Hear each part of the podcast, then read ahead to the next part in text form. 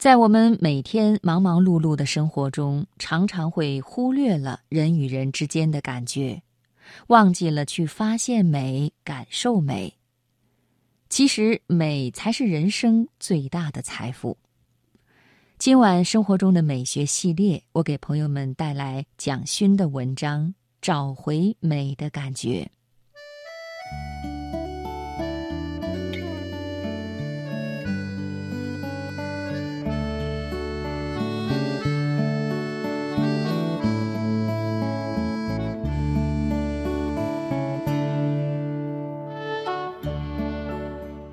我有个朋友买了价值上亿的豪宅，找了日本著名的设计师来装潢。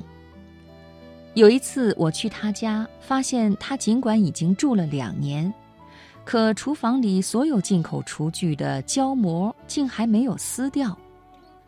他的房子像是一个展厅，可家原本不应是展厅，而是温馨的私人空间。如果主人只想告诉别人他买的是从意大利进口的最贵的床，那就是作秀给别人看。你到底想要什么？如果自己都不知道，找再有名的设计师都是假的。你怎样做自己才是最难的功课。我住在淡水河边，当时在那里买房子，是因为觉得淡水河很漂亮。但是房屋建筑师不善于利用那里的美景，将窗户建得很小。于是我找了一个学建筑的学生，帮我开了十二扇窗，而且全都是往外推的推窗，比拉窗更有靠近河边的感觉。我现在不问工程师有没有去听音乐、看展览，而是问他们：你们在这里工作五年了。有没有人告诉我，公司门口的那一排树是什么树？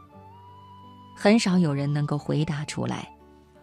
事实上，他们公司门口那排小叶懒人的叶子漂亮的不得了，绿色会在阳光里发亮。后来我再去，就有一位员工跟我说：“谢谢你告诉我这件事，我现在下班后经常会先去看看小叶懒人，再回家。”所以不再和太太吵架了。那位员工也问我，现在他五岁的女儿将来该学钢琴还是小提琴？但我建议二十三点之后才下班的他多抱抱女儿，这才比较重要。因为所有的艺术讲的都是人的故事，一个孩子如果不记得父亲的体温。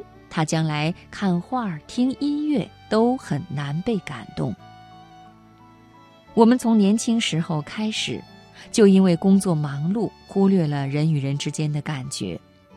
你看到了美，才会觉得这个世界是值得好好活下去的。找回美的感觉其实很简单，去触摸一片叶子。去闻一下炎热的夏日午后暴雨的气味儿。一个博士可能毫无美感，一个不识字的农夫也可以过得很美。他看得到月光的美，看得到稻浪翻飞的美。美是最大的财富，它不会因为你的学历高低而不同，但是会因为你人的部分的不完整。而有所不同。